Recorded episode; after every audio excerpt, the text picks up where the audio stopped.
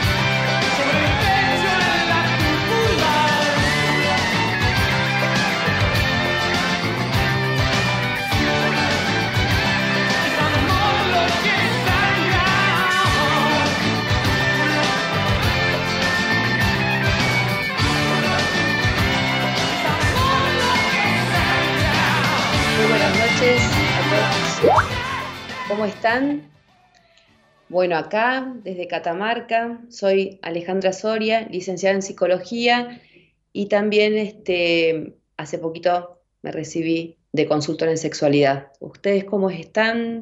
¿Cómo les va? Acá con un poquito de frío. No hace tanto frío en Catamarca, pero para mí sí está frío, así que me, abrigué bien. Espero que ustedes estén bien, me gustaría saber cómo están. Eh, siempre a los pacientes les pregunto, en la primera, cuando abrimos, hacemos la apertura de la sesión, no tan solo en la primera, sino constantemente les pregunto cómo están antes de comenzar alguna temática eh, o el trabajo que tenemos para, el día. Eh, así que les pregunto a ustedes cómo están, cómo, cómo estuvieron, si vieron el partido de Argentina o no, para que vamos interactuando. Acá Laura Roxana Vera dice, hola, buenas compañías, saludos a todos, con la bandera de Argentina y la pelota de fútbol. Muy bien, yo no, les cuento que yo no vi el partido, pero este, estuve acá repasando un poquito la temática de hoy para que charlemos. Me gustaría que ustedes también, como siempre les digo, interactúen.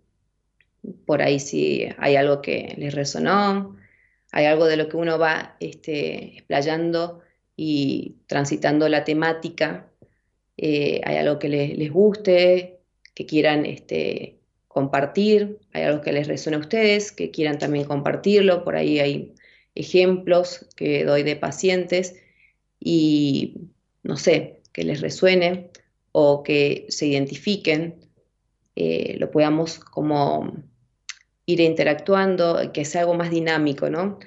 Porque les cuento que para mí fue una semana bastante movida y estoy un poquito como cansada. Así que me gustaría que, sea más dinámico y, podamos, que se anime alguien a salir al aire, como la última vez, que alguien se animó y pudimos charlar. Está bueno por ahí este, interactuar de una manera no tan este, estático como el chat, sino que podamos interactuar desde un lugar de la, de la llamada. Se cuida la privacidad, así que de alguna forma ustedes pueden charlar lo que, lo que les guste y si es algo que referido a la temática de hoy, bienvenido sea. Bueno, hola Elo, hola Gerardo, ¿cómo están ustedes? Espero que bien, ya lo saludé a Gerardo. Así que, bueno, vamos a la temática. Toqué y quería tratar el tema de la mentira, si bien es algo como en el post decía, es algo incómodo un poco de hablarlo, porque cuando se trata de la mentira, cuando queremos saber en realidad la verdad, eh, se nos hace más llevadero querer, eh, no sé, ser un poco más curiosos e incorporar esa verdad que por ahí nos resuena, pero ¿qué pasa cuando la mentira se hace de alguna forma carne en uno y cuesta como un poco poder discernir de lo que es real y de lo que no? Entonces traía esta temática porque aparece muchas veces en, las sesiones, quizás desde un lugar más inconsciente, ¿no? Desde un lugar no tan, tan este, desde un lugar no tan de saberlo, de tenerlo presente habitualmente, sino desde un lugar que hay veces que no queremos saberlo, de que nos enseguecemos y queremos como un poco evadir eh, la realidad que se nos presenta y suena a veces crudo, a veces doloroso, eh, angustiante, cuando hay ciertas devoluciones o se repregunta o, hay una parte de, la, de, de alguna forma que uno va trabajando, que se va desmenuzando y vamos viendo qué pasa internamente y qué pasa con esta parte inconsciente que no se quiere dar cuenta y que algunas veces eh, uno trata de ponerle en palabras algo que aparece en algún momento a través del discurso, a través de algún sueño, a través de alguna relación o análisis, pero que muchas veces se reprime, se lo niega y queda en un lugar por ahí escondido hasta que nos vuelve a tocar o resonar o aparecer alguna emoción y nos llega a, enojar o poner angustiados, ¿no? Entonces, esa es la parte de la mentira que por ahí decía que es incómoda hablarla, porque implica encontrarse con uno mismo, encontrarse también en un otro que nos hace ver algunas partes que no la queremos ver o que de alguna forma sentimos que la otra persona o algunas situaciones por ahí no son de alguna forma mm, verdaderas o se nos presentan como circunstancias por ahí este,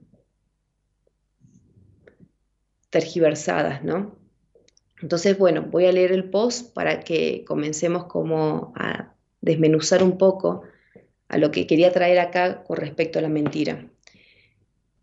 Y le puse esto de la mentira tiene patas cortas porque tiene que ver con una dificultad en el sostener, ¿no? Como de sostener esa, esa mentira por mucho tiempo, por mucho o poco tiempo, y que se va generando eh, una forma de energía de la cual después se hace como un efecto bola de nieve, de la cual no, no puedo lograr eh, poder desmenuzarla y poder este, encontrar de cuál es el hilo conductor y me cuesta. Y hay veces hasta uno hace una cierta máscara y se construye un cierto personaje para sostener esa mentira. También dependiendo obviamente de las personalidades de cada uno, ¿no? Pero bueno, había puesto acá, hablar sobre la mentira suele ser incómodo. El acto de mentir no es aceptable. Sin embargo, la mentira es más común de lo que se supone. Este refrán conocido, la mentira tiene patas cortas, refleja la dificultad de poder sostenerla por el desgaste que implica tanto como para el que miente como para el que la recibe. Mentir implica decir algo falso, que no corresponde a la realidad. Está llegado a ser un acto consciente, pero ¿qué sucede cuando el bajo nivel de conciencia se hace presente en un autoengaño? Donde el no querer verse a uno mismo en calidad de sostener una máscara o imagen para otros, se transforma en algo turbio y desleal para uno, cerrando los ojos a la verdad, a nuestra verdad, alejándonos más de la esencia verdadera. ¿Qué relación tenés con la mentira? ¿Sentís que te engañas a diario? Y acá vamos a dar, ay, no están los teléfonos, ups, y ahora no los recuerdo, igual Eloisa les va a poner el teléfono en el chat para que de alguna manera, si quieren comunicarse, lo pueden hacer. Igual pueden mandar un, WhatsApp y ella se va a comunicar con ustedes si quieren salir al aire.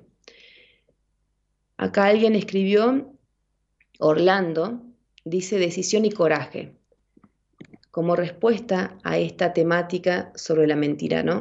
Y quería comenzar con esta parte que él escribía como decisión y coraje.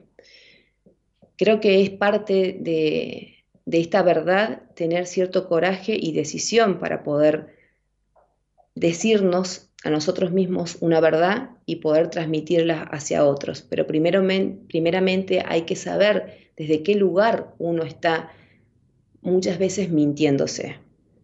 Porque encontré una frase, me pareció muy interesante, de Marquiavelo, que habla y dice, aquel que desea engañar siempre encontrará a alguien que desea ser engañado. Entonces, no porque sí nos engañan y de alguna forma nos mienten, sino porque de alguna manera, desde un lugar quizás inconsciente, quizás eh, no consciente, buscamos que nos mientan. Y suena muy doloroso muchas veces decir que buscamos que nos mientan. El tema es desde qué lugar buscamos que nos mientan o desde qué lugar primeramente nos mentimos nosotros o hay un autoengaño, eh, no hay una confianza eh, solidificada con nosotros mismos para llegar a un espacio o llenar un espacio del cual pensamos que lo tiene que llenar el otro, buscando desde un lugar esa falsedad externa que nos prestan, una realidad externa que nos prestan para lograr encontrar supuestamente una realidad que nos haga sentir mejor.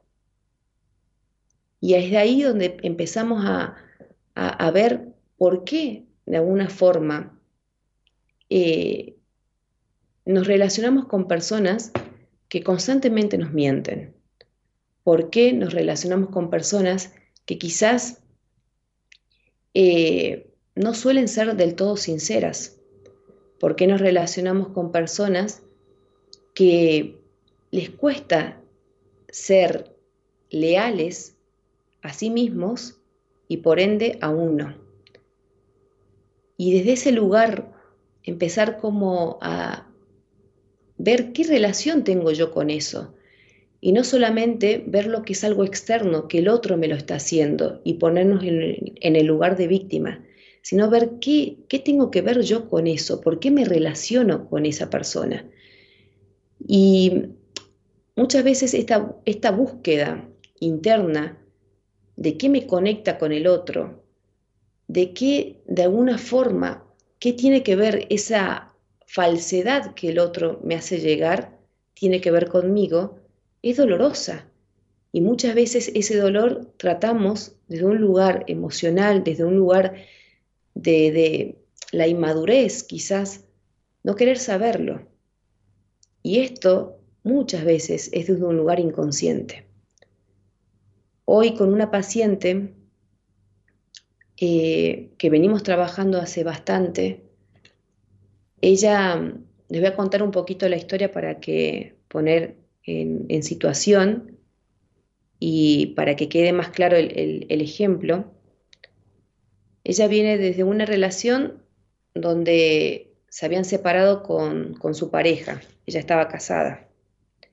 Estaba, digo, casada porque, bueno, está en, un proceso ahora de divorcio, pero eh, cuando comenzó conmigo eh, estaba separada. Y a medida que íbamos avanzando en la, temática, en, lo que implicaba, porque en realidad ella el motivo de consulta no fue específicamente amoroso, sino era otras temáticas. Y una de las cosas que surgió en la, terapia fue por qué eh, después de tanto tiempo de estar separada nunca se divorció. Y siempre es como que ella no quería tocar ese tema, no lo profundizaba tanto, lo hacía muy superficialmente, hasta que se presentó una situación donde necesitaba ella, por algo legal, por una situación legal, la firma de esta, este marido que ella tenía, que ella tiene en realidad, eh, necesitaba la firma de él porque estaban casados. Y ahí comenzó esta forma de calvario, ¿no? Para ella, porque esta persona en un principio iba a acceder a, a brindarle la información necesaria y, a brindarle la, la firma, pero después comenzó con ciertas situaciones donde la iban descolocando a ella, ella iba desconfiando de sí misma, iba no comprendiendo por qué sacaba ciertas situaciones del pasado, por qué la exponía tanto.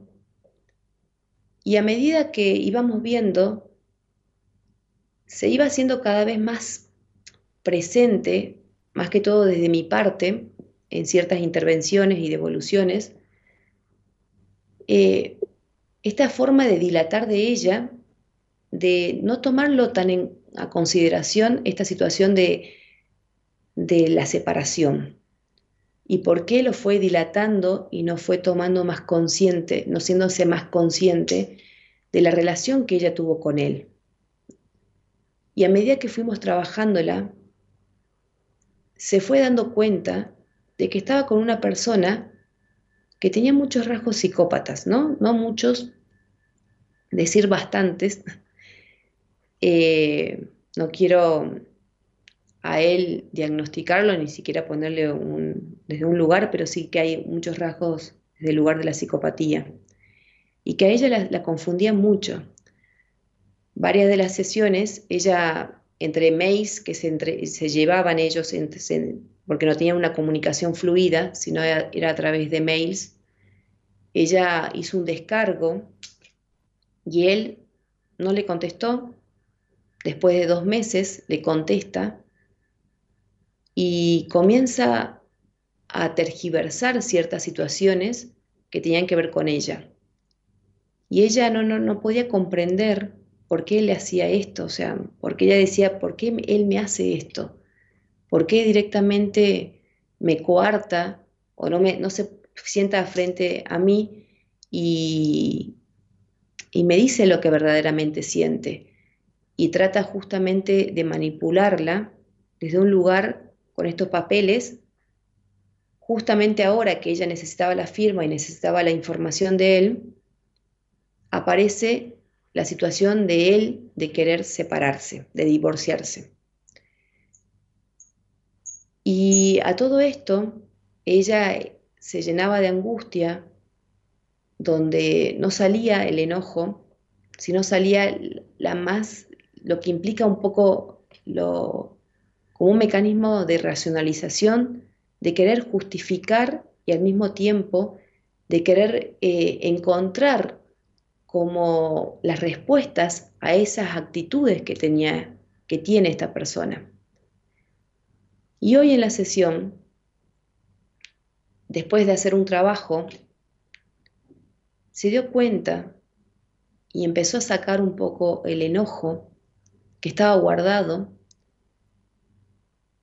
de, acá hace mucho tiempo que tiene que ver con su historia, pero enojos no tan solo con él, direccionados hacia él, sino direccionados a la relación que tuvo con sus padres y porque de alguna forma ella se relacionaba con ese tipo de personas que cuando estaban dentro de la relación nunca se dio cuenta cómo él la manipulaba, cómo él este, la persuadía, cómo él direccionaba sus conductas y que ahora, cuando está separada y a raíz de esta situación, se da cuenta de cómo eran las actitudes, las conductas, las palabras, los pensamientos, estos prejuicios desde un lugar muy estructurado de su parte, de la parte de, de la expareja.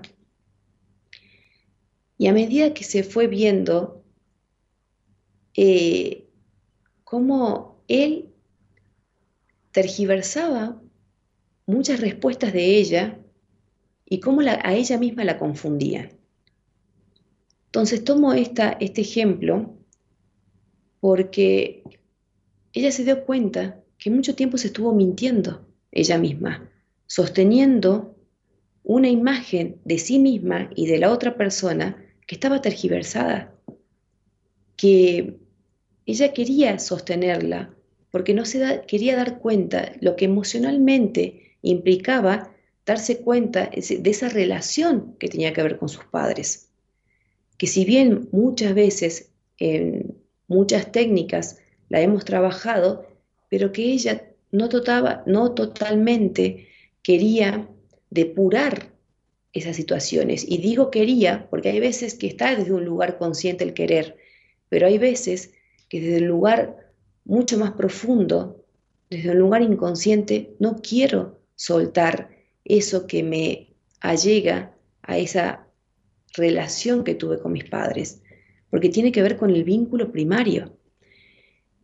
Y hay veces que uno, si se despoja de eso, siente que no puede sostener o no puede estar ligado a esa afiliación, a esos padres, porque siente que no tiene nada si no de alguna manera nos suelta esa, ese sostenimiento, esa confusión, esa forma de guía que esos padres van aportando a esta psiquis del niño, siente que no, no, no puede encontrarse a sí misma.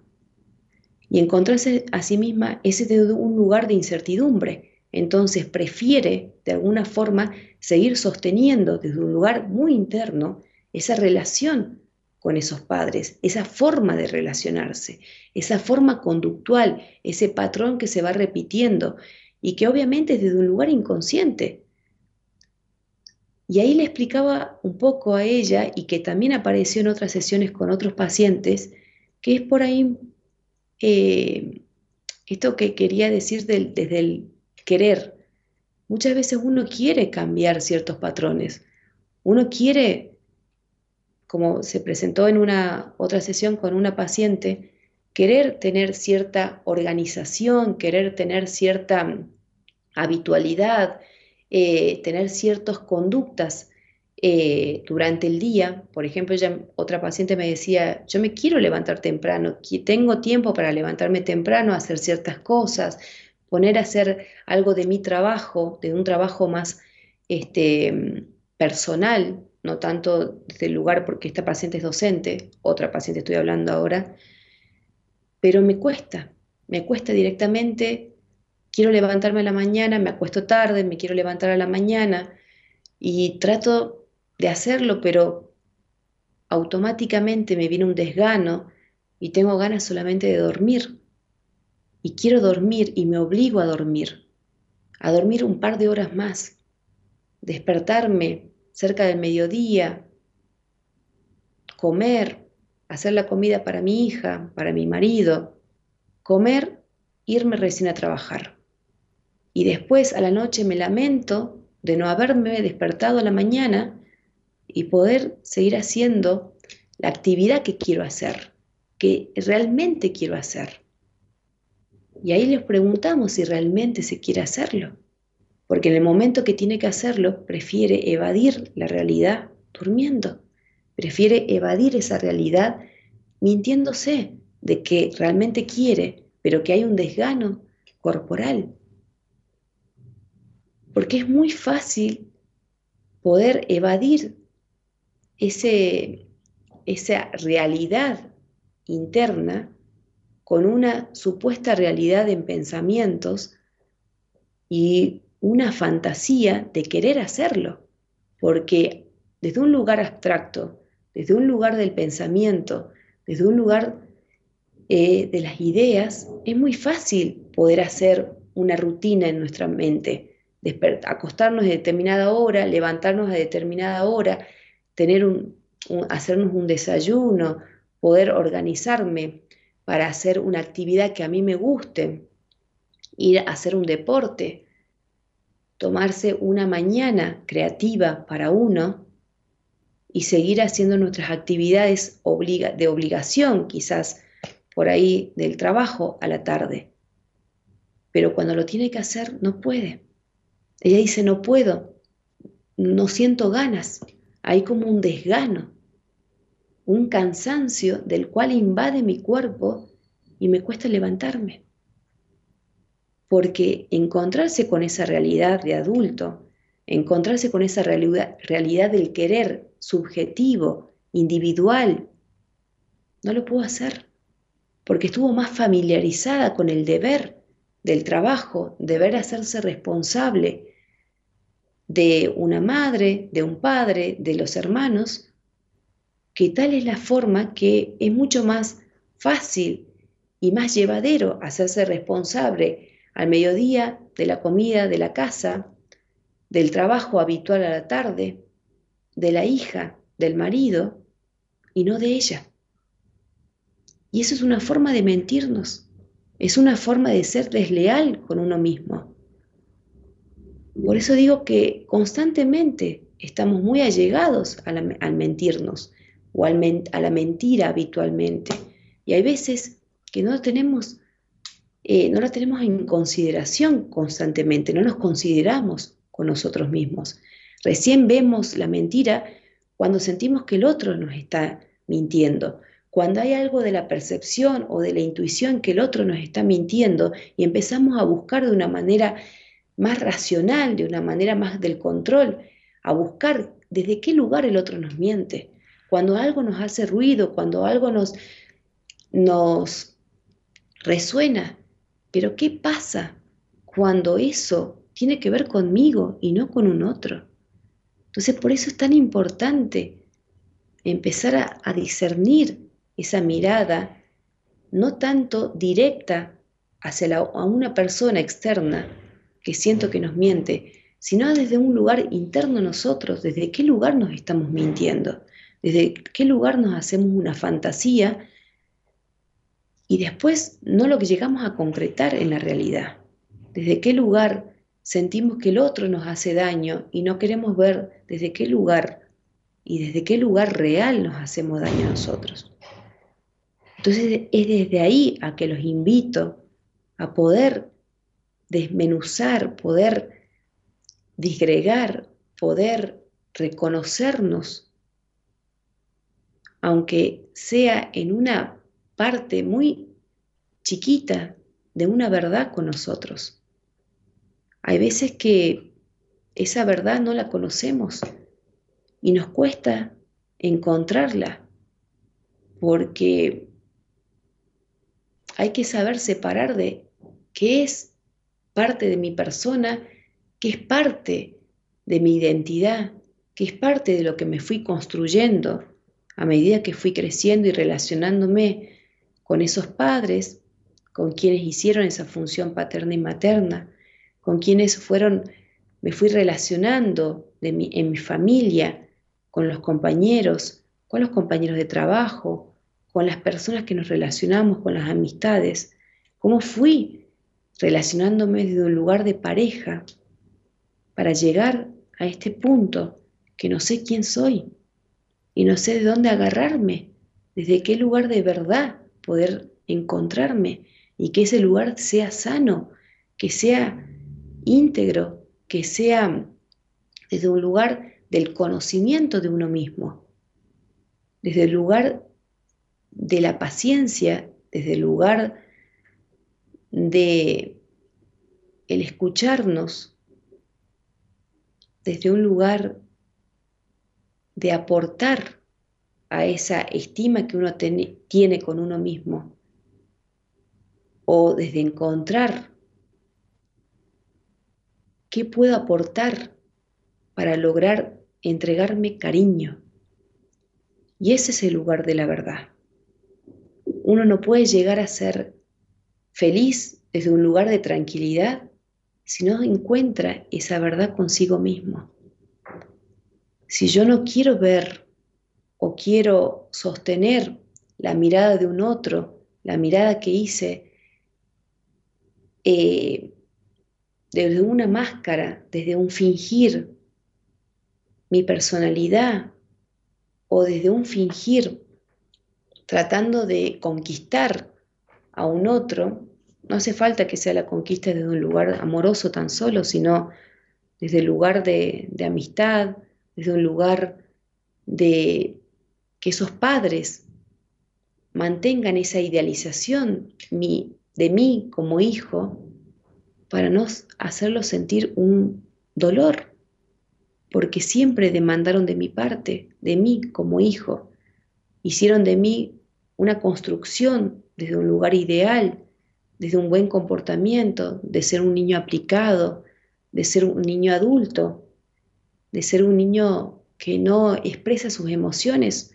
porque de alguna u otra manera va a incomodar eso a los padres, de, de ser un niño que guarda su angustia, que guarda sus enojos, que guarda sus tristezas, que guarda sus elecciones, que ni siquiera puede poder presentar sus elecciones, ni siquiera puede comunicar lo que siente, porque va a angustiar a alguien más, porque tiene que sostener a alguien más. ¿Cuántas veces los adultos nos quitan algo tan preciado que tiene el niño que es la ternura? ¿Cuántas veces nos quitan de algo tan genuino y verdadero de un niño, que es el cariño, el ser cariñosos y poder eh, entregarlo hacia alguien más. Nos quitan, digo, porque hay veces que absorben esa energía, absorben tratando de que el niño racionalice, aunque no tenga las herramientas necesarias, las herramientas cognitivas para comportarse como un adulto. Escuché en algún momento decir que cuando estamos en una casa donde hay cierta rigidez, cuando nos criamos en una casa donde nuestros progenitores son conservadores, demasiados conservadores, uno busca de alguna u otra manera escabullirse a través de la mentira para no poder sentir o para no querer sentir esa forma de estallido cuando ese padre no logra verme a mí desde un lugar ideal. Entonces busco construir un lugar ideal para ese padre para que no perder para no perder ese cariño de ellos. Porque el niño sin ese cariño de los padres se siente solo. Por eso tan muchas veces necesitamos de un otro. Desde chico necesitamos el cariño de los padres. Es algo que nos va a forzar, nos va a reforzar y nos va a forzar a hacer lo que nuestros padres quieren que seamos para poder sostener el poco cariño que nos dan. Porque si sería verdaderamente ese cariño sostenible y que nos puedan sostener a nosotros desde un lugar de adultos, desde un lugar de, claridad, desde un lugar eh, maduros, desde un lugar de no sentirse esos adultos necesitados, desde ese lugar van a poder construir a niños seguros, a niños confiados, porque saben que sus padres van a estar ahí, sea cual sea la situación que transiten, les permiten, hay un, un espacio para cometer errores, un espacio para lograr el aprendizaje, un espacio para poder encontrarse. Y ese espacio se lo entrega el adulto, que sea lo que sea que transite el niño, el niño va a estar seguro que su padre o su madre va a estar ahí, o quien cumpla esa función va a estar ahí sosteniendo. Pero cuando hay un niño que no siente que ese padre va a estar ahí, entonces trata de escabullirse y trata de no sentir esa desolación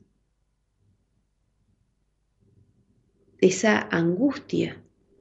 Entonces sostiene la mirada de un padre autoritaria, rígida, estructurada, conservadora, con tal de no despojarse del poco cariño que le brindan. Y es así donde uno muchas veces queda fijado y apegados a esos padres y después nos convertimos en adultos que lo único que hace es sostener una máscara, sostener una imagen, sostener eh, una forma de actor para un otro, creyéndoselo desde ese lugar y tratando de proyectar desde una forma de mecanismo y al mismo tiempo proyectar en el otro o con el otro, ir construyéndole una realidad para que de alguna forma uno pueda sostenerla. Y creyéndolo y logrando y sacando y demandando de un otro cariño, ternura, eh, mirada, sostenido a través de mentiras que uno las fue incorporando y las fue creyendo como verdaderas. Entonces, es tan desgastante para la persona que miente constantemente porque se cree esas mentiras. ¿Escucharon eso de que miente, miente y algo quedará? Bueno, hay personas que mienten constantemente y creen esas mentiras. Tergiversan el significado de las palabras, tergiversan las acciones o situaciones que se fueron produciendo, el orden de las situaciones, de tal manera que lo creen y lo proyectan en otras personas. Y la persona que lo recibe, esa mentira, logra que haya culpa, que haya confusión. Y esa confusión muchas veces no lo logramos ver con claridad.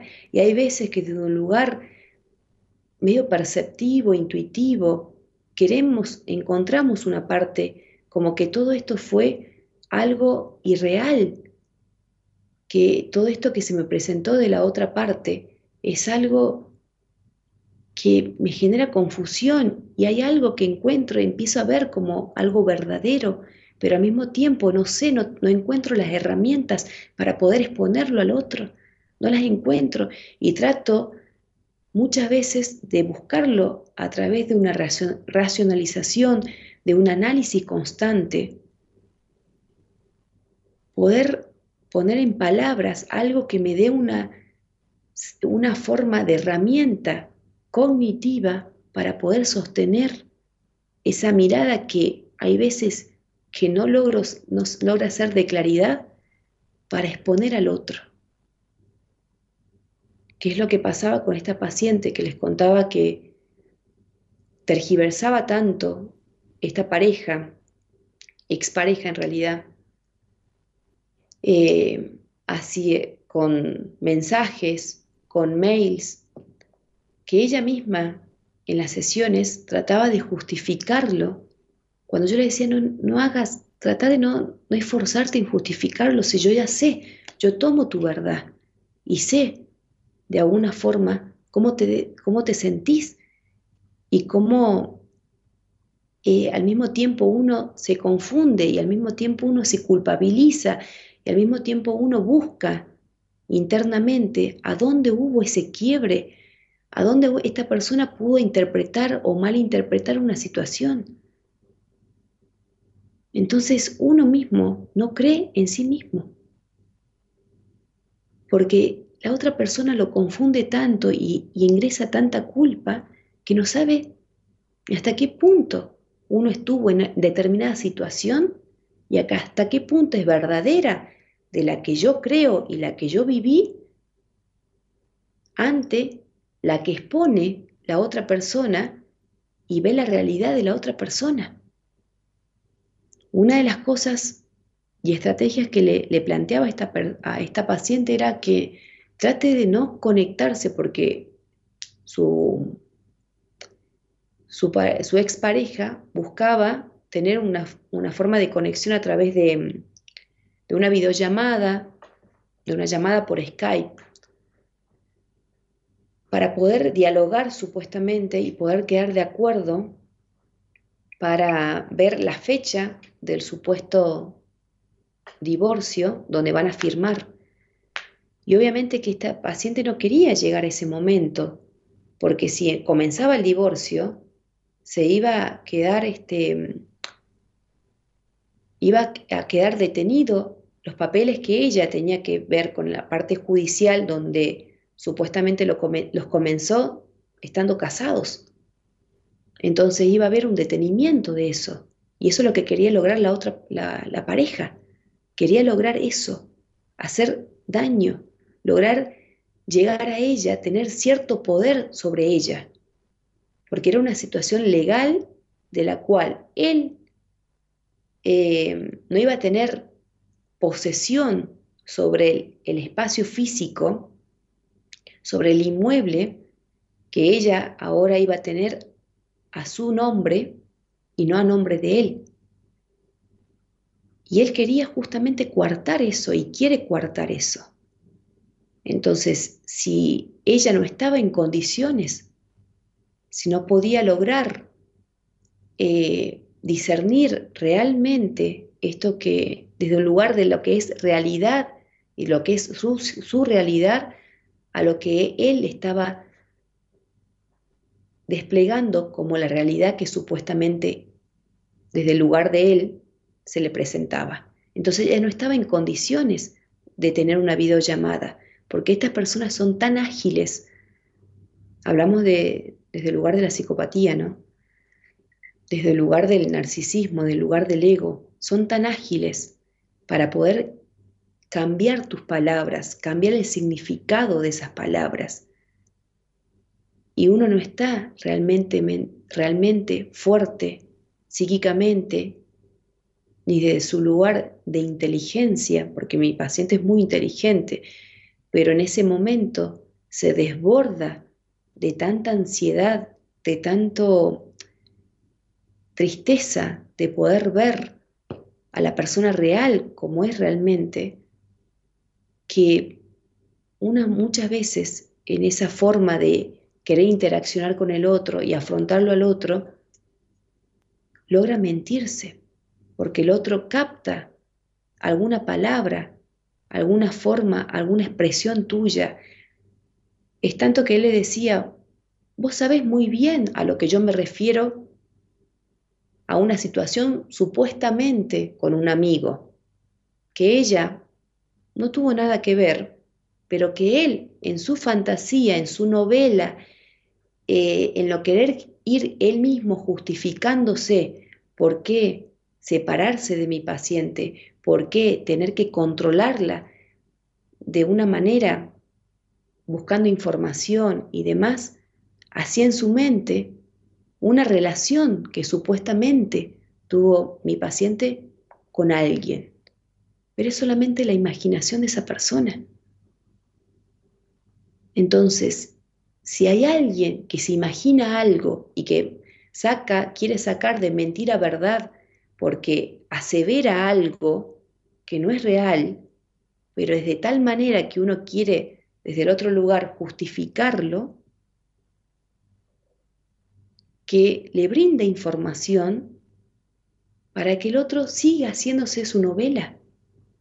Entonces es tan importante poder ser sinceros con uno mismo para no llegar a ese punto de inflexión con uno ni con la otra persona. Porque va, va a lograr angustiarte de tal manera que no vas a saber hasta qué punto es tu verdad y cuál es la verdad del otro. Por eso es tan importante poder discernir y darse cuenta, lograr poder registrarse uno mismo y saber hasta qué punto es, es una relación conmigo y hasta qué punto el otro está siendo desleal con él y desleal con vos misma en una relación, porque ella lo que no podía entender, ¿cómo puede ser que la persona que supuestamente la quería, la persona que estuvo tantos años este, juntos, que después llegaron a consensuar esta supuesta separación y que siempre él le dijo que él iba a estar para ella, hoy en día no esté y sea totalmente diferente a la que ella tenía en su mente.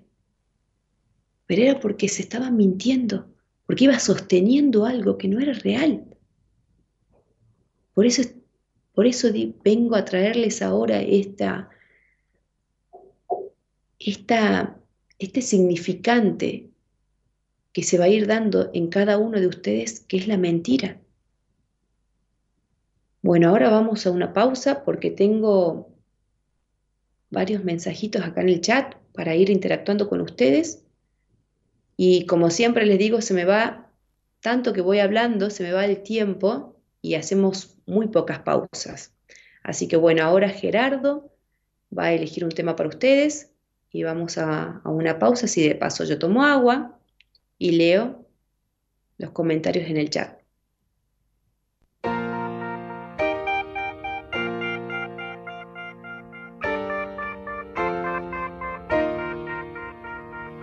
Casi es la mitad que por los pelos Casi es la distancia entre mis dedos y tu piel. Casi para mí es el verbo ser. Casi llegó pero se hizo tarde. Casi lo derribo pero fui yo quien caí. Casi lo adivinas, es por ti.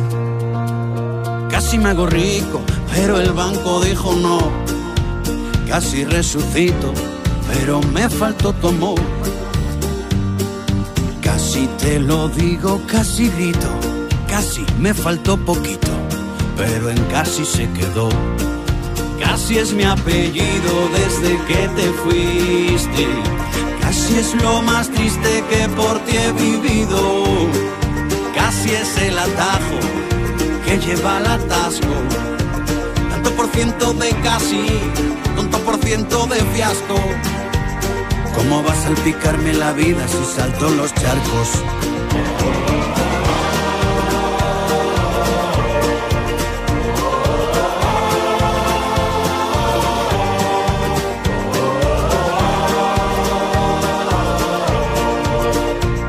¿Cómo va a salpicarme la vida si salto los charcos? Casi nunca tiende al infinito. Casi es mucho o poco, es relativo, ya lo sé. Casi determina quién es quién. Casi más que adverbio es advertencia. Casi es la promesa que jamás lo lograré. Es querer volar, pero de pie. Casi me hago rico, pero el banco dijo no. Casi resucito, pero me faltó tu amor. Casi te lo digo, casi grito, casi me faltó poquito, pero en casi se quedó. Casi es mi apellido desde que te fuiste. Casi es lo más triste que por ti he vivido. Casi es el atajo que lleva al atasco. Tanto por ciento de casi, tanto por ciento de fiasco. ¿Cómo va a salpicarme la vida si salto los charcos?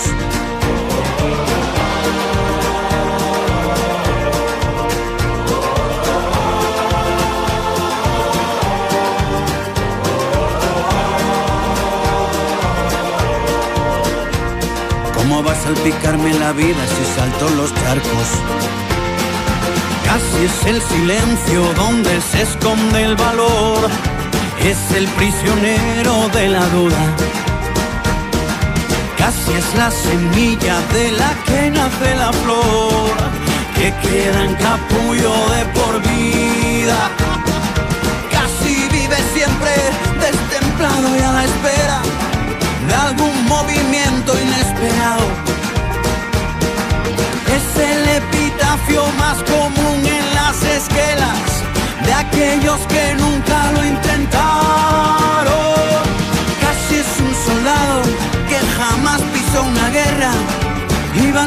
sus cicatrices. Casi es ese cuento tan famélico y hambriento donde nunca se comen perdices. Casi es un pintor que no sabe que es un marco. ¿Cómo va a salpicarme la vida si salto los charcos?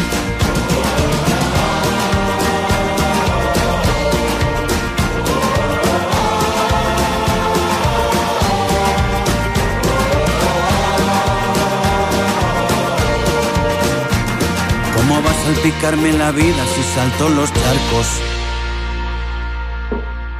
Bien, volvimos, volvimos, volvimos. Acá está Estela González. Hola Estela, ¿cómo estás? Bienvenida. Mariano Acevedo. Hola, buenas noches, licenciada. Buenas noches, Mariano. Rocío Delgado dice, hola, buenas noches. Al principio dije que no me siento identificado con la mentira y luego de que explicaste, digo, así nunca lo había visto, me encantó. Gracias, Rocío. Eh, justo estaba viendo tu numerología y decía, pensaba que, que quizás se te esté dificultando mucho expresar, ¿no? Y que tenés ese don justamente de expresar. expresarlo a través de la creatividad, expresar a través de la palabra, y que quizás la mentira que uno por ahí la tiene como muy arraigada y por ahí no se puede despojar, tiene que ver justamente con la, la situación de comunicar. Entonces sería tratar de ver qué cosas, qué actitudes, qué situaciones, qué patrones tenés por ahí que soltar, que tienen que ver con tu pasado, con una familia quizás un poco mm, estructurada, que no dejaba que pudieras expresarte verbalmente y emocionalmente y que hoy en día se te dificulta.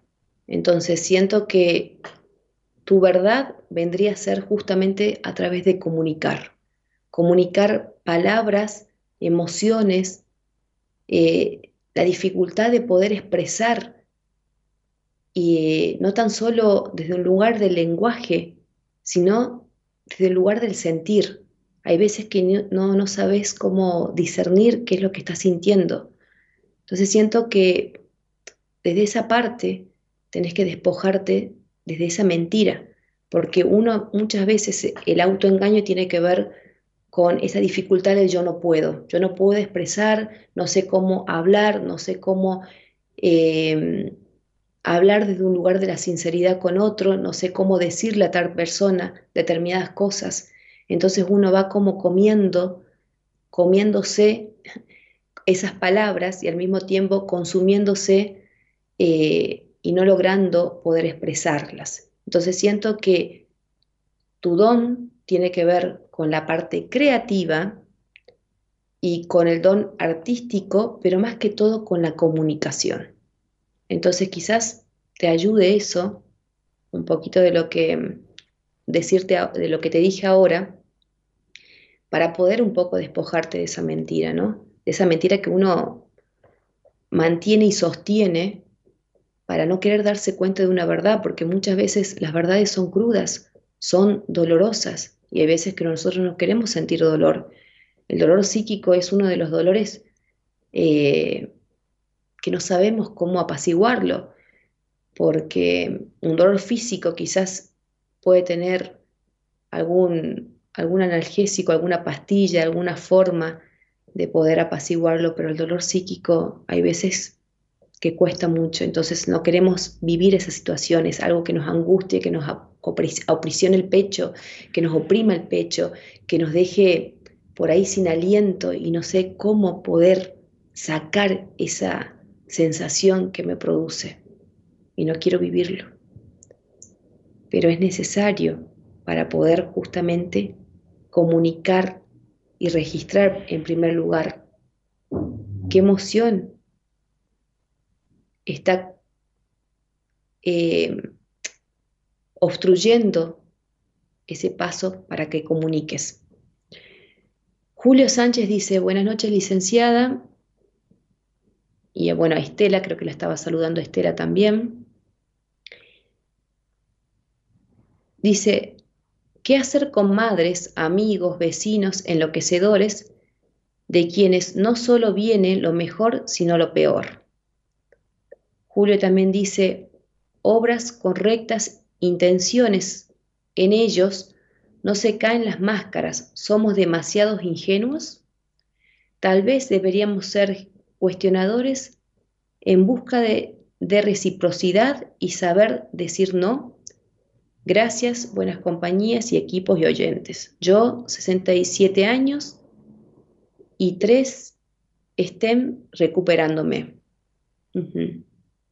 Bien, Julio. Gracias, Julio, por estar. Eh, es la segunda vez que creo que, te veo por acá. Bueno, capaz que estarás desde un lugar de oyente, pero gracias por interactuar.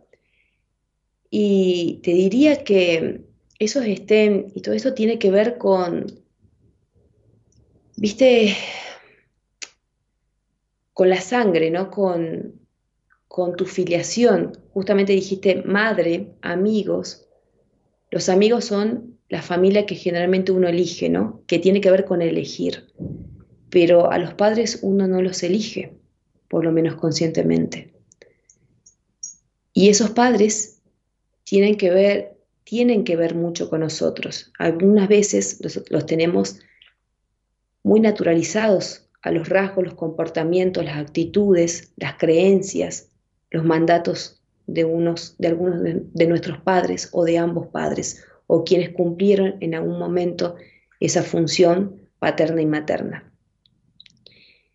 Y creo que vos tenés tan arraigado esos padres adentro tuyo que constantemente a través de estos vecinos, de estos amigos, se te hacen presente de un amor, de una manera figurativa, desde un lugar del otro externo, algo que vos todavía no pudiste eh, gestionar. No lo vamos a poner en solucionar, porque no tiene que ver con una solución, sino con un gestión, una gestión.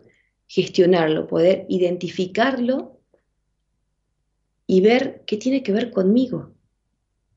¿Por qué de alguna forma tomo ciertas actitudes eh, palabras, creencias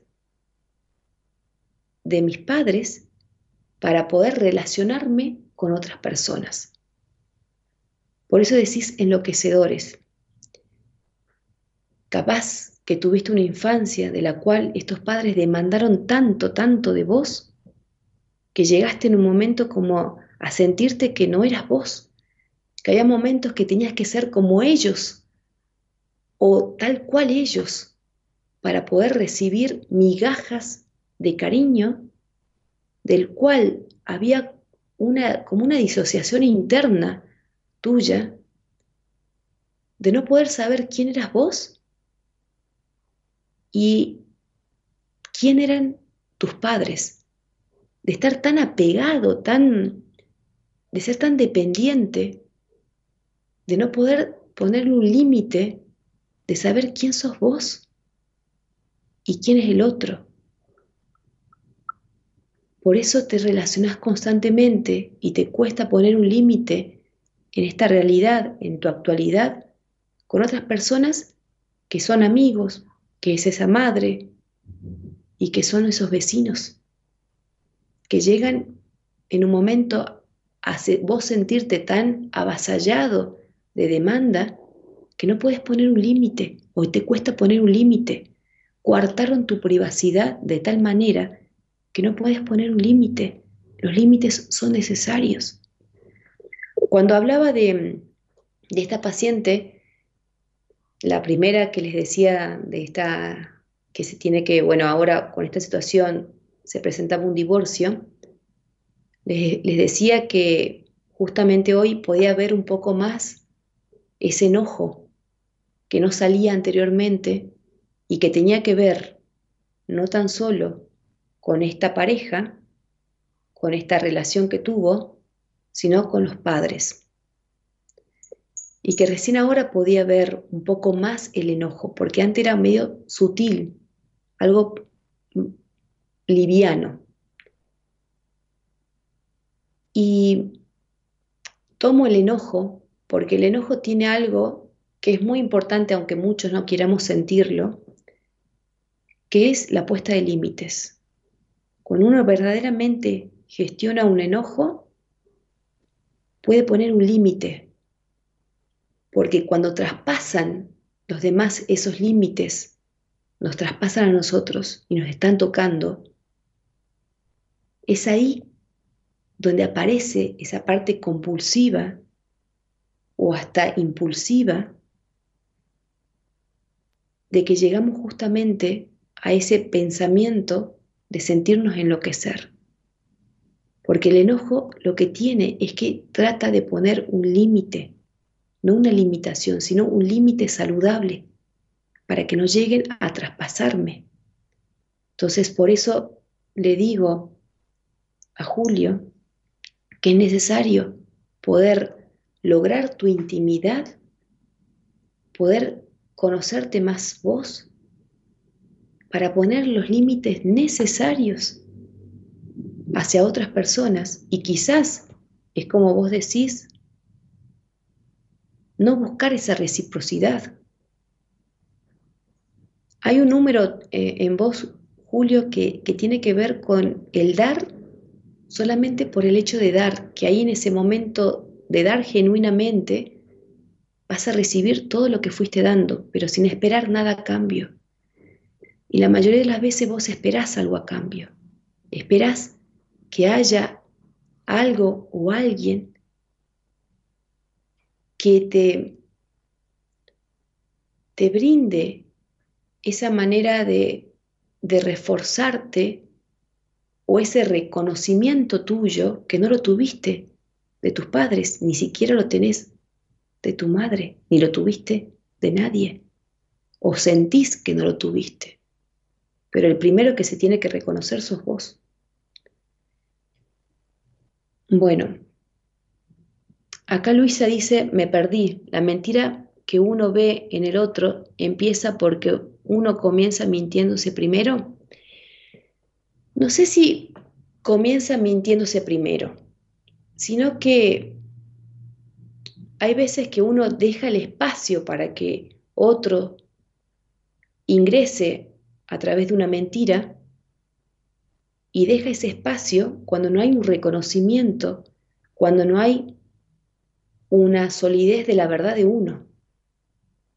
Por eso digo, no sé si uno primero se miente, sino creo que en realidad no se reconoce.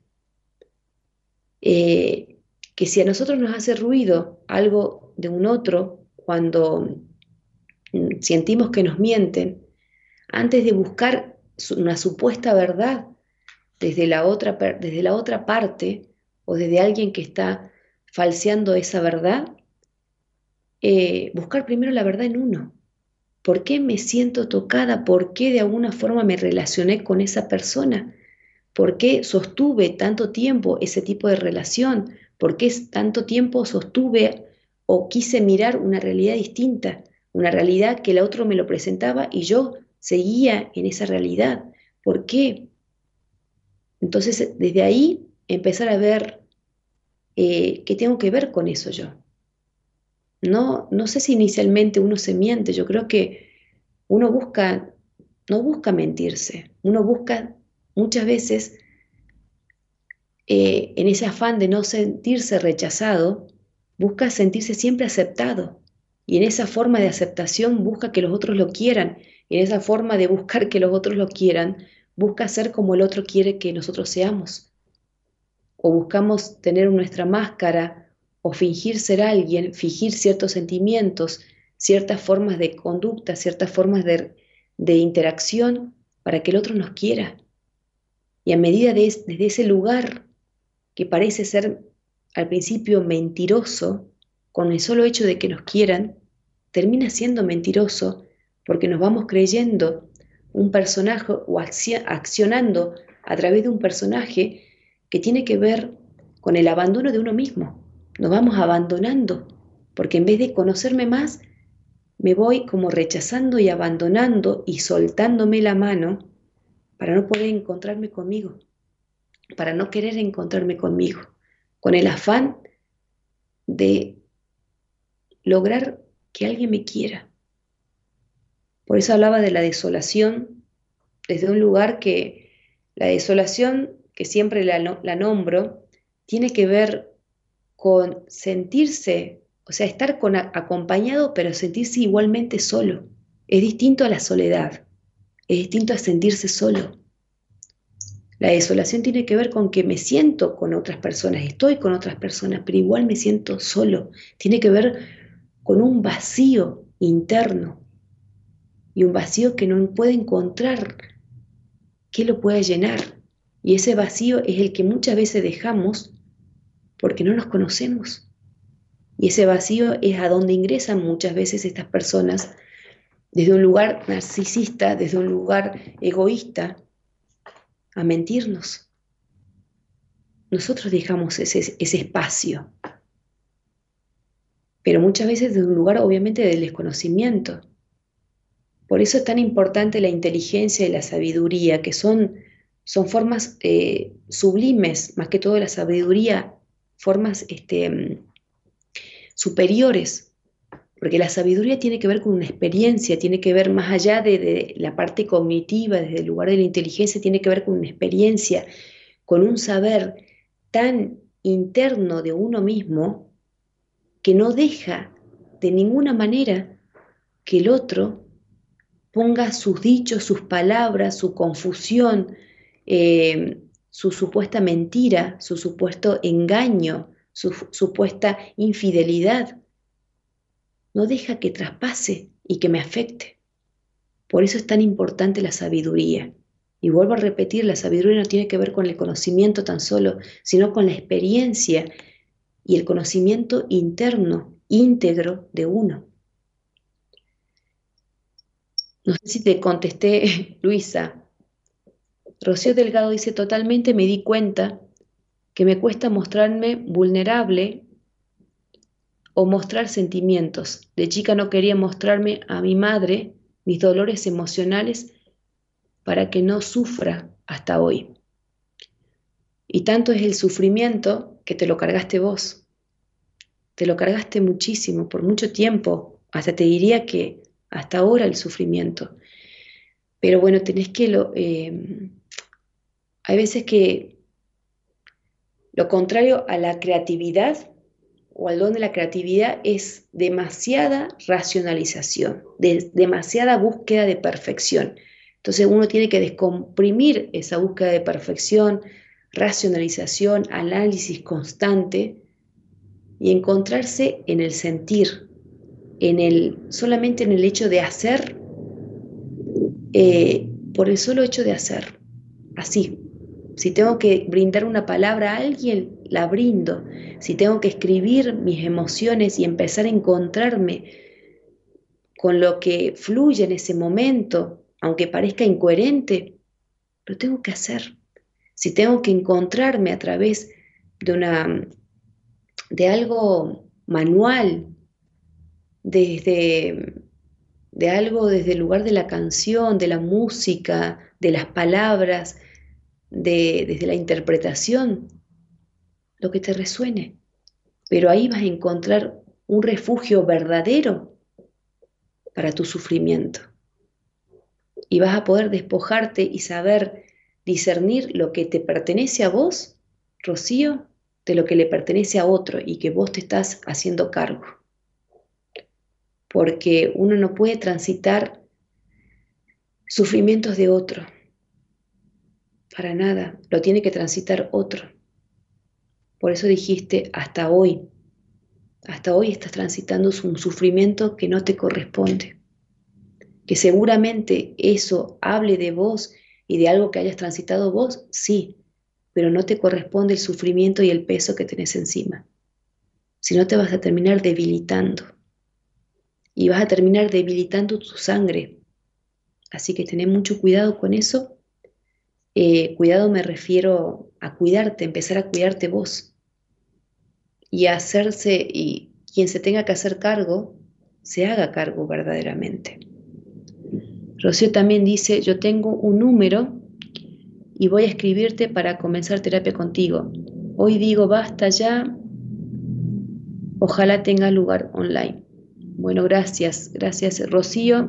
Justo Elo siempre en el chat pone el número de teléfono de los pacientes o el Instagram para que se comuniquen conmigo. Hay veces que no respondo más que todo en Instagram ahí al, momento porque hay veces que me aparecen los, los mensajes y no, no, no, estoy tan conectada en el Instagram de licenciada eh, y sí quizás en el, en el WhatsApp. Entonces me dejan un mensajito y yo cuando pueda les contesto y bueno, vemos un, poco el tema espacio. Gracias, Rocío, por lo que te resonó y porque, por esta conexión o, llegada que tuvimos hoy. Julio Sante dice, dice, tal cual, por eso a los 17 años me fui, a mi, fui de mi casa, pero en mi vejez, como dice el tango, la historia vuelve a repetirse. Sí recuerdo que en, una, en un programa me dijiste que volviste a tu casa, a la casa, en realidad, viste, volviste a tu casa, a la casa que vos en realidad querías, este, o que totalmente emocionalmente no te pudiste despojar y que volviste a la, casa a vivir con tu mamá.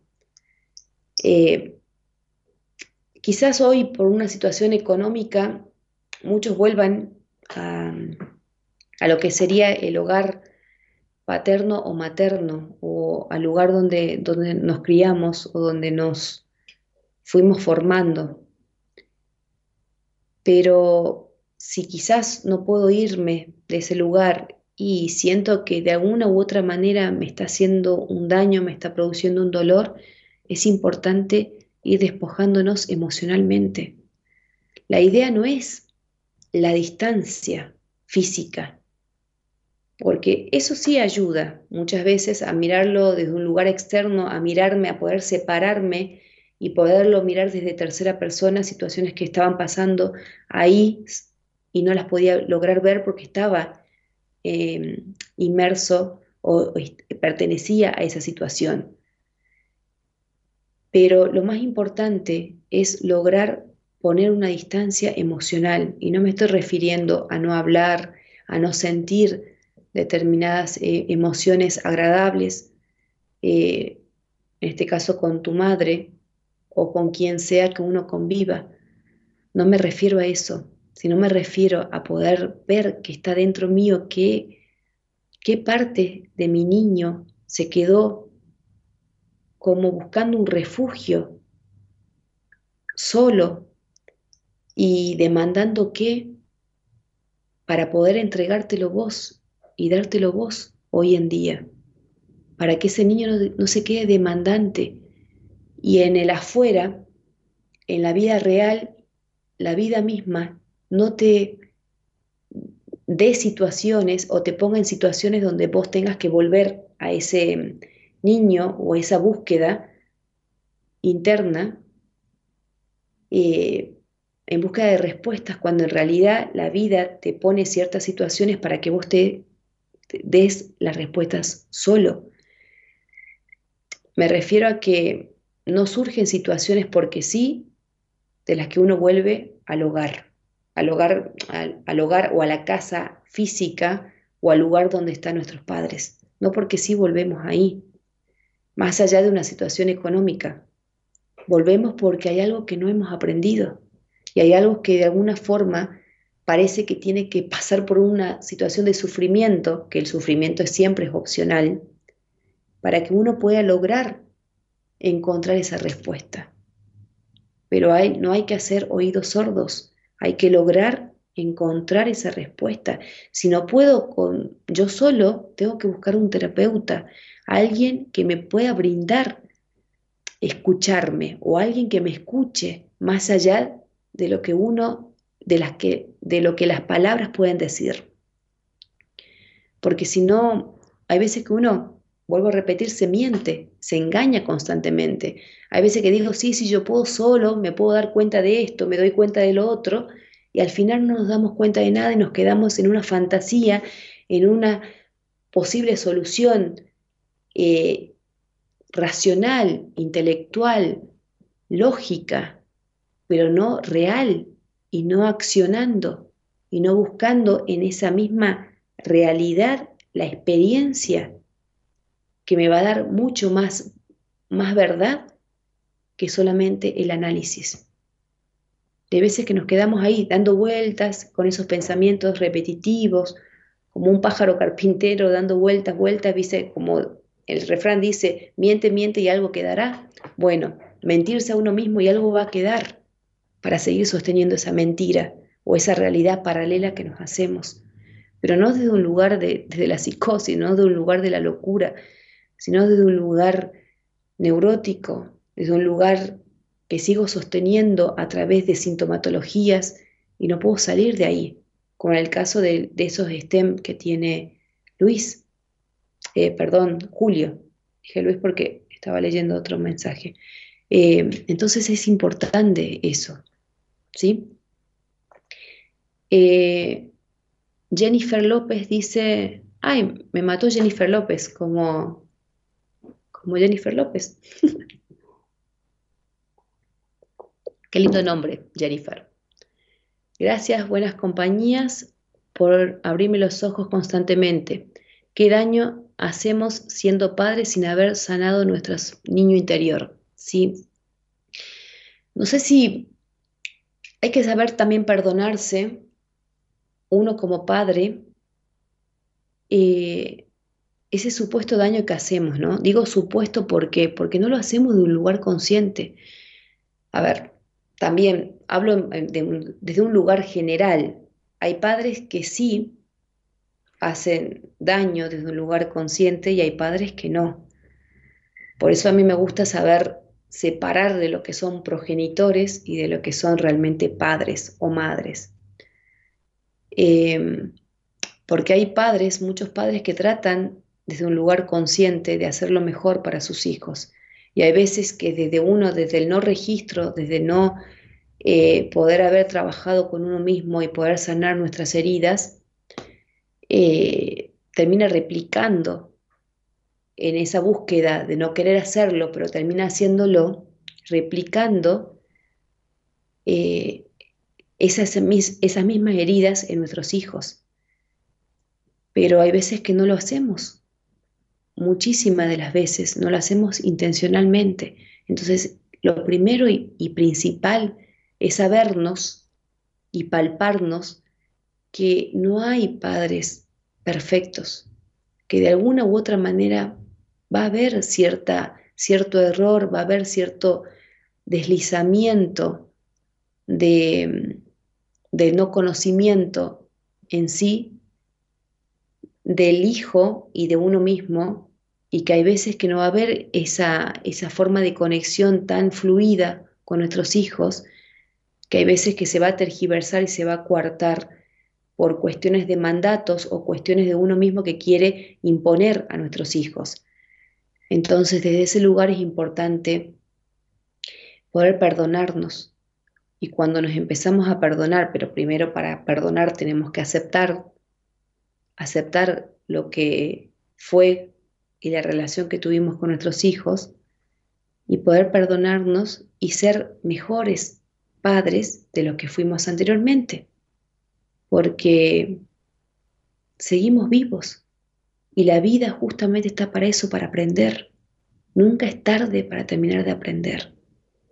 Ser mejores hijos y ser mejores padres, uno, y ser mejor persona, ser mejor individuo con uno mismo. Por eso Daniel habla mucho del recibirnos de persona. Recibirnos de persona es poder transitar ¿Qué quiero yo conmigo? ¿Quién soy yo? Y hay veces esa pregunta va a repetirse varias veces en nuestra vida, por más que haya una fluidez en nosotros, hay una conexión en nosotros, porque siempre vamos a ir viendo quién soy. Hoy soy esta, mañana puedo ser alguien mucho mejor, porque siempre estamos en constante movimiento movimiento dialéctico en constante transformación. La transformación justamente es movimiento. Entonces es importante no quedarnos quietos y, encontrarnos a nosotros mismos, pero para eso tenemos que tenernos paciencia y para eso también tenemos que sabernos perdonar, porque si nosotros eh, nos culpabilizamos y nos lastimamos realmente todos los días de nuestra vida por no ser mejores padres, y vamos a seguir siendo eso.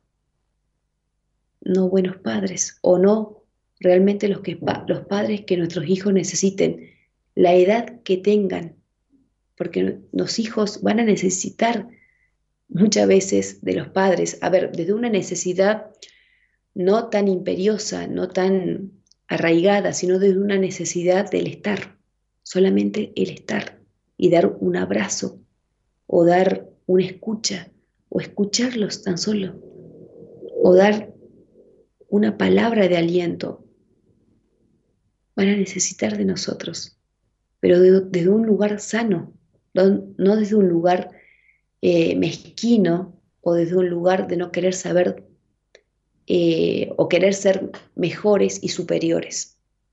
Entonces es importante desde qué lugar nos presentamos hoy en día no importa que nuestros hijos sean chicos, sean adolescentes, sean adultos, sino desde qué lugar yo me presento ante mi hijo, siendo mejor persona conmigo y siendo mejor padre para él o para ellos.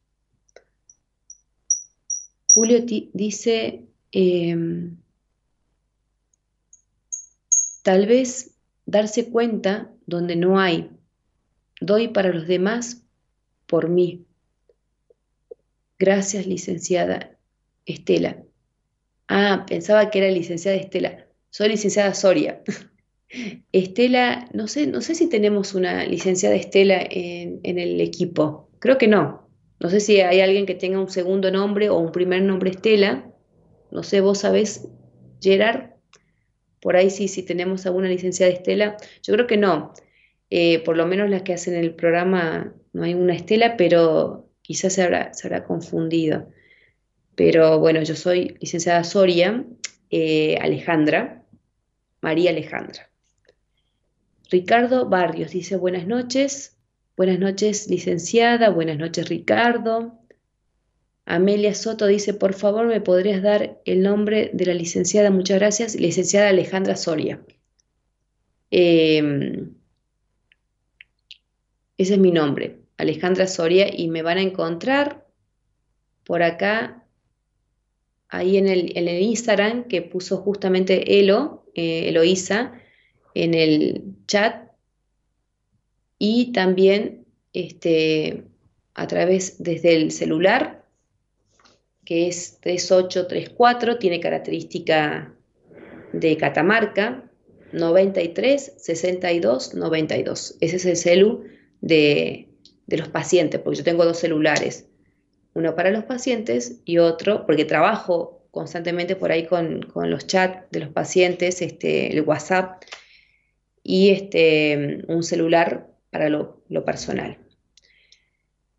Hay algo que me gustaría como hablarlo y es qué tanto se hace por ahí patológico o desde una conciencia patológica la mentira, ¿no? Y que en algún momento he nombrado como con esto del narcisismo, ¿no?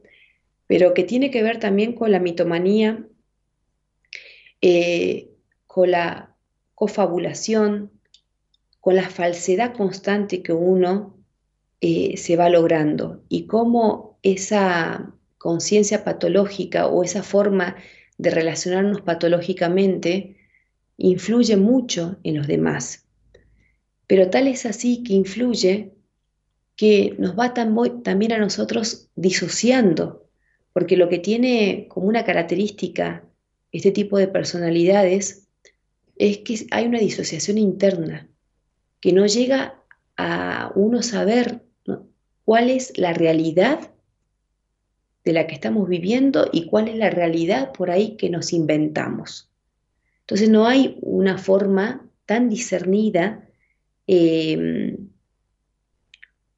eh, no hay una forma tan real, perdón, no hay una forma, hay algo más, más escindido de lo cual no puedo lograr verlo. Entonces te van a encontrar con personas que ustedes le dicen, le pueden decir, capaz que descubran esa mentira y pueda haber este, mm, verdades y ustedes le pueden expresar situaciones, puedan brindarle información verdadera, puedan brindarle este, justamente las respuestas a esas situaciones a través de fotos, de chat, de, no sé, de diálogos y demás, y esa persona va a seguir mintiendo y va a seguir negando eso y va a poner la responsabilidad a terceros y nunca se va a hacer cargo.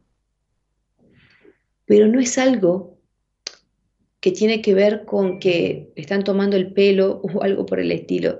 Y en realidad sí, pero tiene que ver con que ellos no saben, no pueden discernir desde qué punto es realidad y qué punto es fantasía y qué punto es la realidad esa, esa inventada.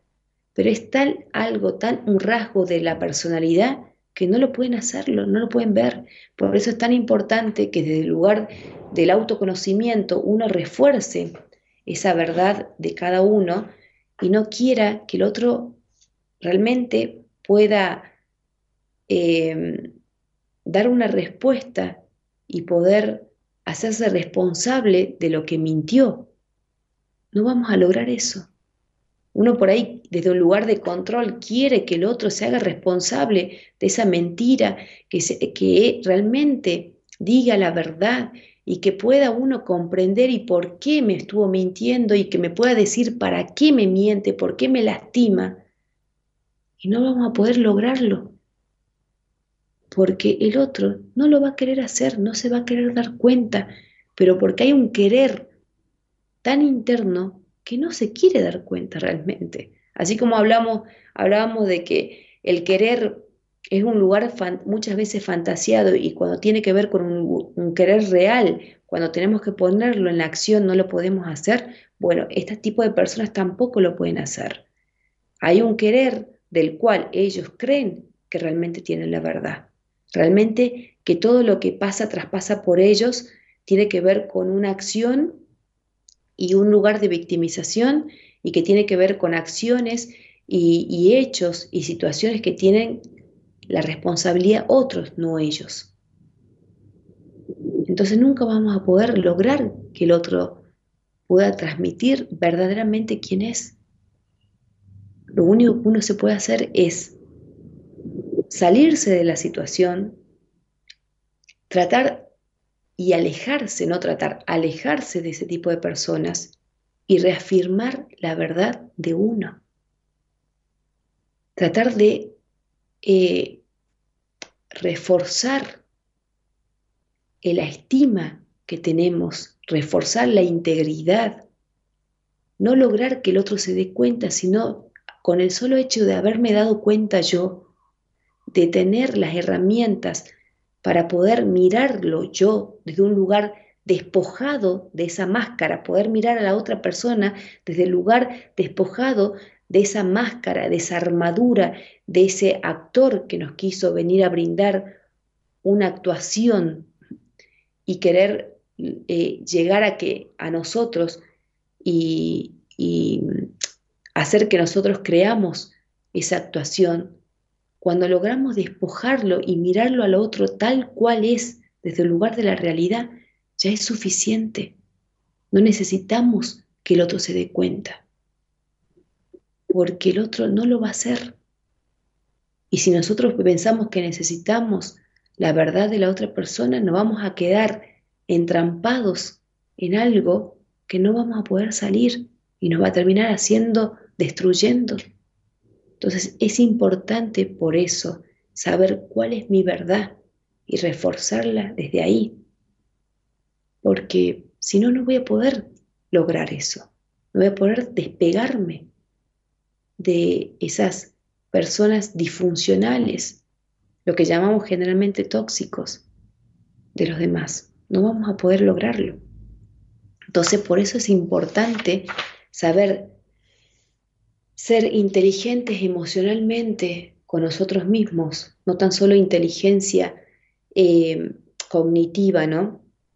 No lograr ese desequilibrio emocional y no lograr ese desequilibrio intelectual para no poder traspasar esa eh, disociación interna con uno mismo también, porque el otro es tal que nos quiere, como un pájaro carpintero, imponer sus parámetros, su forma de ver la vida, sus este, prejuicios, sus mandatos, eh, su parte lógica, que supuestamente la tiene, su parte racional, tergiversada, que va a llegar justamente a nosotros también a hacer que nos escindamos y ese es lo importante acá de lograr.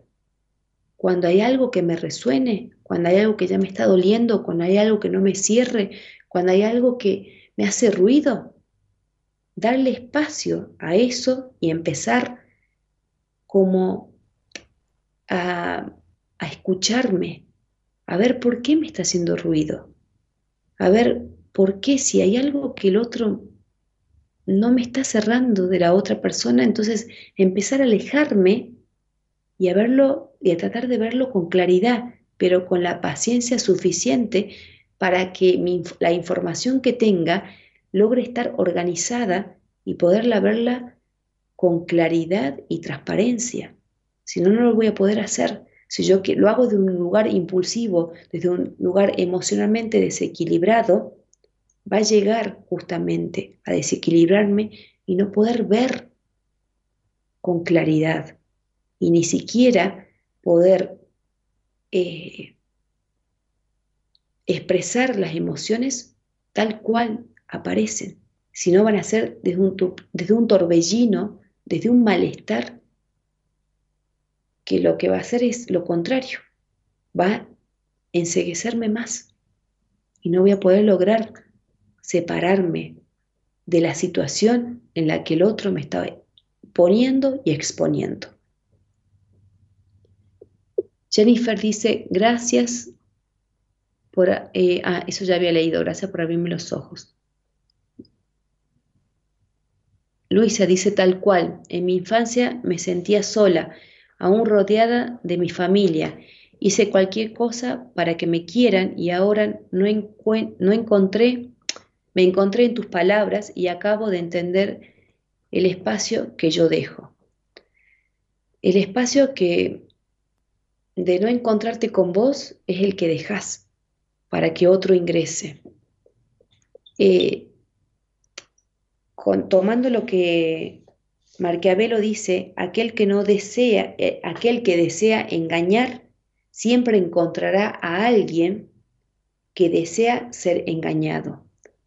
Cuando uno no encuentra ese espacio de verdad con uno mismo, no se conoce lo suficiente, deja el espacio para que el otro lo engañe. Porque es como, eh, viste, el autoengaño muchas veces pasa en ese lugar de buscar en el, en el pensamiento constante, en la racionalización constante, en la forma tergiversada, en esa novela que nosotros nos hacemos con tal de buscar las respuestas necesarias. Por ejemplo, cuando hay alguien que no, cuando hay alguien que le, le envía un mensaje y no me responde, y me comienzo a angustiar un poco, me comienzo a angustiar y hay alguien que no me responde y le envío otro mensaje y no me responde y empiezo a hacer una, una novela de, eso, de, de, lo que está pasando con el otro? ¿Por qué no me está respondiendo? Y empiezo a mirarme, capaz que yo hice algo, capaz que no, eh, no soy suficiente, ¿por qué no me está queriendo responder? ¿Habré hecho algo? Algo pasará, no seré no, no, no valorará mi espacio, mis mensajes, no sé. Hay tantas cosas que uno se hace en una novela con respecto a eso, a esa simple no respuesta del otro, que ahí estoy dejando un espacio para autoengañarme y mentirme y que la no respuesta del otro llegue justamente a, verme, a no verme realmente como soy y empezar a etiquetarme o a ponerme eh, en lugares que yo solamente me los pongo y me los expongo a través de estas situaciones, como por ejemplo el desvalor, a sentirme insuficiente, a sentirme poco escuchado, poco mirado. Por eso es importante conocernos más a nosotros, aunque nos duela, aunque no encuentre respuestas, pero tengo que empezar a buscarlas conmigo, no en el exterior. Porque si yo las busco exteriormente, voy a brindar esos espacios para que otras personas logren engañarme. Por eso digo que la mentira es tan habitual que hay veces que no logramos ni siquiera verla, porque tiene que ver con uno, porque tiene que ver con un otro, porque nos relacionamos desde un lugar muchas veces de la mentira y nosotros ni lo sabemos. Por eso es importante darle espacio a los silencios también, los silencios que tenemos con nosotros. A veces que nos llenamos de tanta información, de tanta racionalización, de tanta análisis, de tanta lógica, de tantas respuestas, de querer saber las decisiones apresuradas que queremos tomar, eh, de querer saber qué el otro opina de mí, qué el otro quiere de mí, qué, lo, eh, qué voy a hacer con determinadas elecciones. Quiero saber tanto del otro que me termino llenando de información con tal de no sentir ese vacío y ese silencio, que el silencio muchas veces nos permite escucharnos porque la tranquilidad de sonidos, de información, de espacios que nos brindamos a un encuentro con uno mismo, nos posibilita dar respuestas. Desde un lugar, ya sea mental, desde un lugar del juego, desde un lugar de mm, algo más espiritual, desde, desde el yoga, desde mm, la música, desde, no sé, de interactuar con alguien más sin querer conseguir respuestas, sino solamente por el hecho de querer conocer y que me brinde lo que me quiera brindar. Desde esa parte vamos a poder encontrarnos con nosotros. Ahí Elo también puso el teléfono nuevamente. Julio dice, gracias licenciada, gracias Alejandra, gracias buenas compañías. Eh, bien. Por eso es importante interaccionar eh, estos espacios que nosotros hacemos acá en Buenas Compañías y esos lugares y cuando traemos distintas temáticas, no tan solo es para que justamente uno nos escuche y puedan ver cómo es el trabajo de cada uno de nosotros, eh, que tenemos, más allá de que seamos psicólogos, este, está Anto que es psicopedagoga, Daniel desde su, su forma de informar, desde su forma por ahí este, no lineal, como lo hacen la mayoría por ahí de, de los psicólogos, eh, de formas de descubrirse, es para que ustedes vean también qué les aporta este, este desglose de la información que venimos a dar,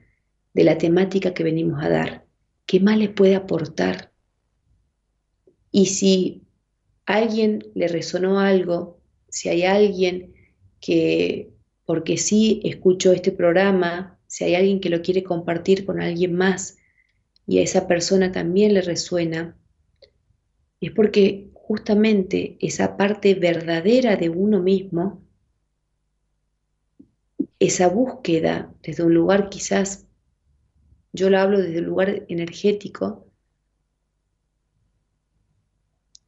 logra poner en palabras a través justamente de conectar con este programa, con este o con otros programas, porque no es casual que alguien haya escuchado este u otros programas con otros compañeros, con otros eh, colegas y con gente que es parte del equipo. Por ahí tengo pacientes que, que escuchan habitualmente a Daniel y traen a la sesión alguna parte del programa de Daniel y de Daniel o algún otro terapeuta que hace la radio, trae eh, alguna parte que les resonó y que se sintieron identificados. Y es importante, y yo lo abro el espacio para que lo traigan, porque si a ellos se sintieron identificados, si les resonó, si les provocó cierto rechazo, si quedaron por ahí como en duda o, los llevó a alguna situación interna o algo que tenían olvidado, es importante traerlo porque les va a aportar. Entonces, no es casual muchas veces. Nada, yo creo que nada tiene que ver con la, casualidad, tiene que ver con la causalidad, tiene que ver con, así como decimos que no es casual que nos, hay personas que nos encontremos con, que nos engañan cuando nosotros nos nos engañamos primero quizás, pero no porque lo hacemos desde un primer lugar, sino porque ya nos sentimos defraudados, nos sentimos eh, desilusionados, nos sentimos que, que hubo una traición en nuestra niñez y ahí dejó un espacio abierto para que nos encontremos en la actualidad con personas que nos engañan. Entonces, si nos encontramos desde ese lugar, es porque algo de esto les resonaba. Y algo de esto tiene que ver con una, una búsqueda desde la verdad misma, de la esencia de cada uno, que hace un llamado y se encuentra en algo que alguien dijo eh, en algún otra, otro programa que tenga que ver con otra temática, pero que también resuene y aporte a cada uno.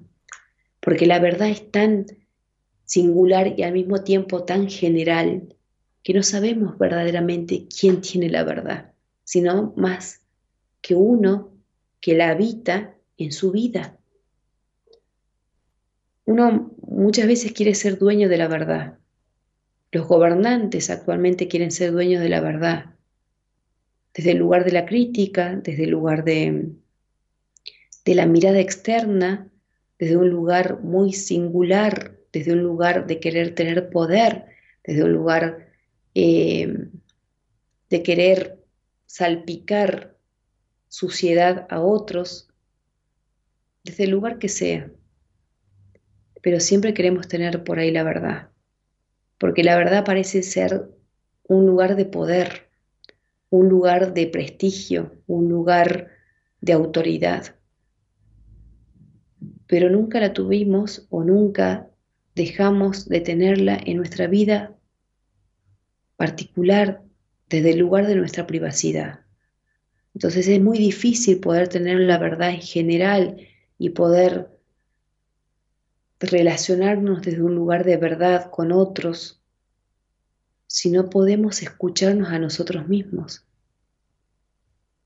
Entonces es siempre muy importante poder lograr esa tranquilidad y esa felicidad que por ahí queremos tanto, queremos lograrlo, si no lo hacemos desde el lugar de una verdad, desde saber qué me estoy mintiendo. A veces no hay que hacer un esfuerzo tan brusco eh, logrando ese conocimiento y esa verdad, sino con el solo hecho de aprender a escuchar esa voz interna. Hay veces que uno sabe lo que tiene que hacer, tan solo que el miedo paraliza, el miedo o el desgano aparece, que todo lo que supuestamente tengo, que sé lo que tengo que hacer, me imposibilita la verdad me imposibilita poder ponerme en acción. Y digo el desgano, el miedo desde un lugar paralizante y al mismo tiempo aterrador, que, la incertidumbre no sé cómo manejarla, sino desde, desde un lugar también desde el desgano, porque cuando uno procrastina, cuando uno se deja de lado, cuando uno va este, haciéndolo esporádicamente y va soltándolo de a poquito, como digo, de a poquito voy a ir viendo esto, de a poquito lo voy a hacer y de a poquito no hago nada, y hay un total desgano de mi físico, de mi integridad, de mi parte intelectual conmigo mismo, hay una gran apertura a la mentira. Entonces tengo que lograr ser lo más fiel posible conmigo y ponerme en acción, ponerme a hacer lo que tengo que hacer para mí, aunque esto implique despojarlos a los demás desde el ideal que me tenían a mí o desde el ideal que uno sostenía con un tal que me quieran o con un tal de recibir migajas de cariño o no sentirme solo. ¿Cuántas personas hay en la vida que prefieren sostener un matrimonio una pareja, un noviazgo, o como en este caso esta paciente, sostener esa supuesta separación y no divorciarse, no abrir una, una puerta para que alguien más ingrese en su vida, con tal de no sentirse sola. Porque ese refrán que dice, no hay mejor conocido que el supuestamente el viejo conocido que el nuevo por conocer. Eh, porque siento que esto que conozco ya lo conozco y me quedo con eso antes de abrir la puerta a algo nuevo que pueda conocer. Porque hay algunos que dicen, uy, me da pereza conocer a alguien, tengo que volver a comenzar con alguien. Y nos pasa muchas veces en las terapias que por ahí no llegamos a, a tener ese vínculo, a formar esa alianza con el terapeuta y trato de no irme de, de, ahí, de ese lugar, porque siento que si comienzo con otro terapeuta le voy a tener que volver a contar todo de nuevo y volver a ver. Entonces, ante ese desgano de volver a hacerlo directamente, me quedo con el terapeuta que estoy y ya está, aunque sienta que no avance. Bueno, ahí hay un poco de, de, mentira, quizás, o sea, de un engaño con uno mismo Quizás la, respuesta ante esto no sea justamente el irse, quizás sea hablar con el terapeuta y ver qué es lo que está pasando. Y eso nos pasa continuamente en otro tipo de relaciones también. Entonces, no es la forma irse, sino empezar y, encontrarse con esa verdad, aunque sea cruda, y poder hablarla. Y cuando no puedo hablarla y si, no siento que nadie alguien me escucha, ver ahí recién si tengo que hacer un paso acostado. Es mejor estar solo y conocerse y amigarse con la soledad que estar con alguien y estar desolado. Porque no hay peor ciego que el que no quiere ver. Y el que no quiere ver justamente es porque no quiere sentir y no quiere poner su dolor y ser como dijo en un momento, creo que era eh, Rocío, sí, Rocío, vulnerable. Pensamos que la vulnerabilidad es algo que va a ser como una forma de herramienta para que el otro nos siga lastimando. Y no es así. La vulnerabilidad es la puerta que nos va a abrir al conocimiento más genuino de nosotros mismos.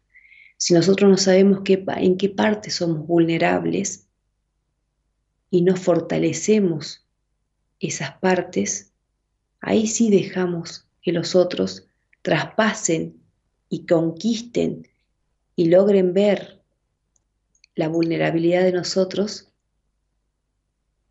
logrando conquistarnos o enamorándonos, por eso se llama enamoramiento, eh, sin que nosotros nos demos cuenta. Entonces es importante saber desde qué lugar soy vulnerable y a dónde voy con esa vulnerabilidad. No es algo que, nos termine lastimando, sino es algo que nos termine nos, da más herramientas para conocernos. A ver si hay alguien más que escribe. Eli Barrio Nuevo dice casualidad, muy identificada con, los, con los temas. Muy lindo, ¿cómo explicás, licenciada? Saludos. Muchas gracias, Eli. Lo que, como siempre les digo, y eso es, parece repetitivo en todos los programas, pero es lo que más me importa, es que ustedes lo puedan comprender y si hay algo que por ahí no, no llegó a ser tan claro, me lo puedan eh, decir y lo vuelvo a explicar y si hay algo que les resonó y que quieran tener más información, lo puedo hacerlo.